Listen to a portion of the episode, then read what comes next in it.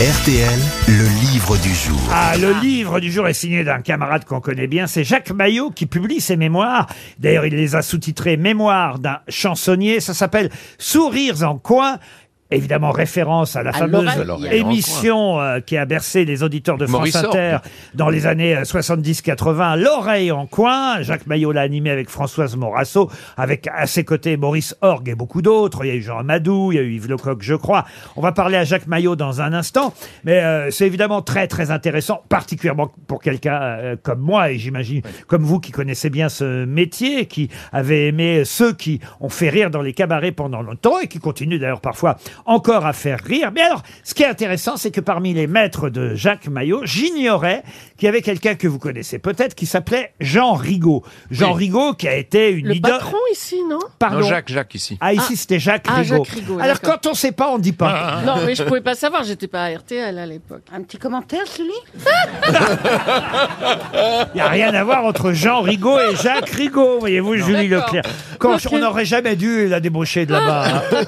Enfin, c'est eux qui l'ont débauché. Oui, oui, nous, on l'a- oui, oui. nous, on l'a ramassé. Qu'est-ce que Voilà. vous voulez Jean Rigaud. Jean Rigaud, il était acteur. Alors, il a aussi été acteur. Ça a été un des plus célèbres chansonniers euh, français, effectivement, d'après-guerre. Et il était assez provocateur sur scène. On va évidemment y venir dans un instant avec euh, Jacques Maillot. Et d'ailleurs, chose étonnante, euh, je vais vous demander qui était le témoin de mariage de Jean Rigaud? Robert Roca. Non. Non. Alors, il y a peut-être Robert Roca aussi, mais je ne crois C'était pas. un chansonnier? Ah, euh, alors, je vais vous dire, c'est assez étonnant hein, de savoir euh, qui était témoin de mariage. Ah, c'est de- un homme politique. un homme politique, oui.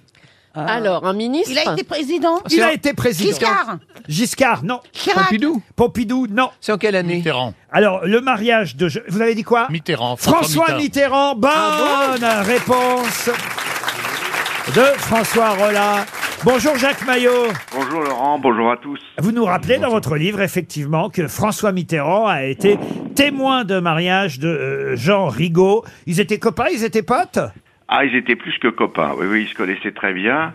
Et euh, je me rappelle quand François Mitterrand a été élu le 10 mai 81, c'est la première fois que, que j'ai vu Jean Rigaud avec la larme à l'œil. Alors, j'ai dit que c'était un de vos maîtres. euh, Ça, j'ignorais. euh, Je pensais même pas que vous aviez forcément rencontré euh, Jean Rigaud, parce que vous êtes de la euh, dernière génération, j'ai envie de dire, des, des, des chansonniers. Il y en avait eu avant vous euh, au grenier de Montmartre. Ça veut dire que Jean Rigaud, finalement, est- est- a vécu assez longtemps. J'ignorais qu'il était mort si tardivement, en 91, en fait. Oui, c'est ça. Et moi, je l'ai rencontré en 1974 au Théâtre de 10 heures. Il était dans le programme et c'était les dernières années de Rigaud sur scène. Mais alors, il faut quand même expliquer que Jean Rigaud, c'était quelqu'un qui allait loin, très loin sur scène. Oui. J'ai pris euh, la fiche Wikipédia de Jean Rigaud ce matin, et vous allez me dire si c'est vrai, je n'en revenais pas de ce que j'ai pu lire euh, ce matin. Et je ne sais pas si vous êtes allé euh, vérifier ça, euh, Jacques, mais Ouais. on, on nous raconte qu'en 1946, un des cabarets dans lequel il jouait a été fermé 15 jours pour une blague antisémite qu'il a faite sur scène, qui est absolument incroyable. Vous la connaissez? Oui, oui, absolument. Oui, oui. c'est hallucinant. Et c'est- Oui, il, est sur scène, je crois que le cabaret s'appelle le Triolet. Et là, il a l'habitude, avant euh, son tour de, de chant, ou son numéro, de faire prendre par un maître d'hôtel les noms des personnes qui occupent les tables les plus rapprochées euh, de la scène. Et lui, donc on est en 1946, hein, il faut savoir. Et là, et il commence sur scène, euh, euh, on lui apporte la liste, donc des gens qui ont réservé des tables. Il dit à table numéro 1, Monsieur Lévy, table numéro 2, Monsieur Bloch, table numéro 3, Monsieur Abraham, table numéro 4, Monsieur Cohen. Mais alors, c'était pas des fours crématoires, c'était des couveuses. Ça, quand même, c'est énorme de dire ça à cette C'est époque-là. énorme. C'est d'autant plus énorme que Jean euh, était marié justement avec François Mitterrand comme témoin, avec Jacqueline Beckerman, dont la famille euh, a malheureusement fini dans les, les camps allemands. Donc c'était tout ça était assez paradoxal. C'était une Mais provocation?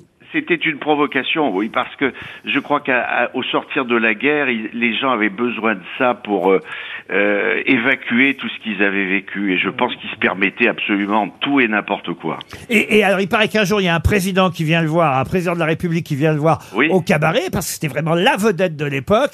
Oui, le président, le président veut être un peu discret, il se met dans le fond de la salle pour pas qu'on on voit qu'il est là. Et lui, Jean Rigaud est sur scène, il fait alors Pépère, on a fait le mur? Oui. C'est quand Oui, même il s'agissait incroyable. de Vincent C'est Auriol. Auriol. Auriol. oui. Auriol, mais c'est fou quand même de dire des trucs pareils. Il était quand même très, très gonflé alors. Ah, il était très gonflé. D'ailleurs, euh, je, je pense que ça a été un des, des chansonniers les plus cinglants de, de, de l'après-guerre. Et c'est lui qui a euh, fait évoluer les chansonniers vers le stand-up. Avant Rigaud, les, les chansonniers chantonnaient des couplets. Et avec Rigaud, ils sont devenus vraiment des, des, des, pro- des, des gens qui s'exprimaient en prose. Et lui-même disait, je suis un cracheur de mots. Ah, ce qui est fou, évidemment, euh, c'est toute cette période qu'on a parfois oubliée, que vous avez évoqué, des cabarets, de l'oreille en coin, euh, euh, des tournées, euh, les tournées Carcenti, par Oui. exemple. Alors voilà, c'est un livre émouvant. Vous racontez évidemment votre parcours à vous, Jacques, mais euh, pas seulement le parcours de tous ceux que vous avez croisés. J'ai la chance aussi. euh, vous savez ce qu'on fait quand on reçoit un livre comme ça d'un copain On regarde tout de suite si on est dedans.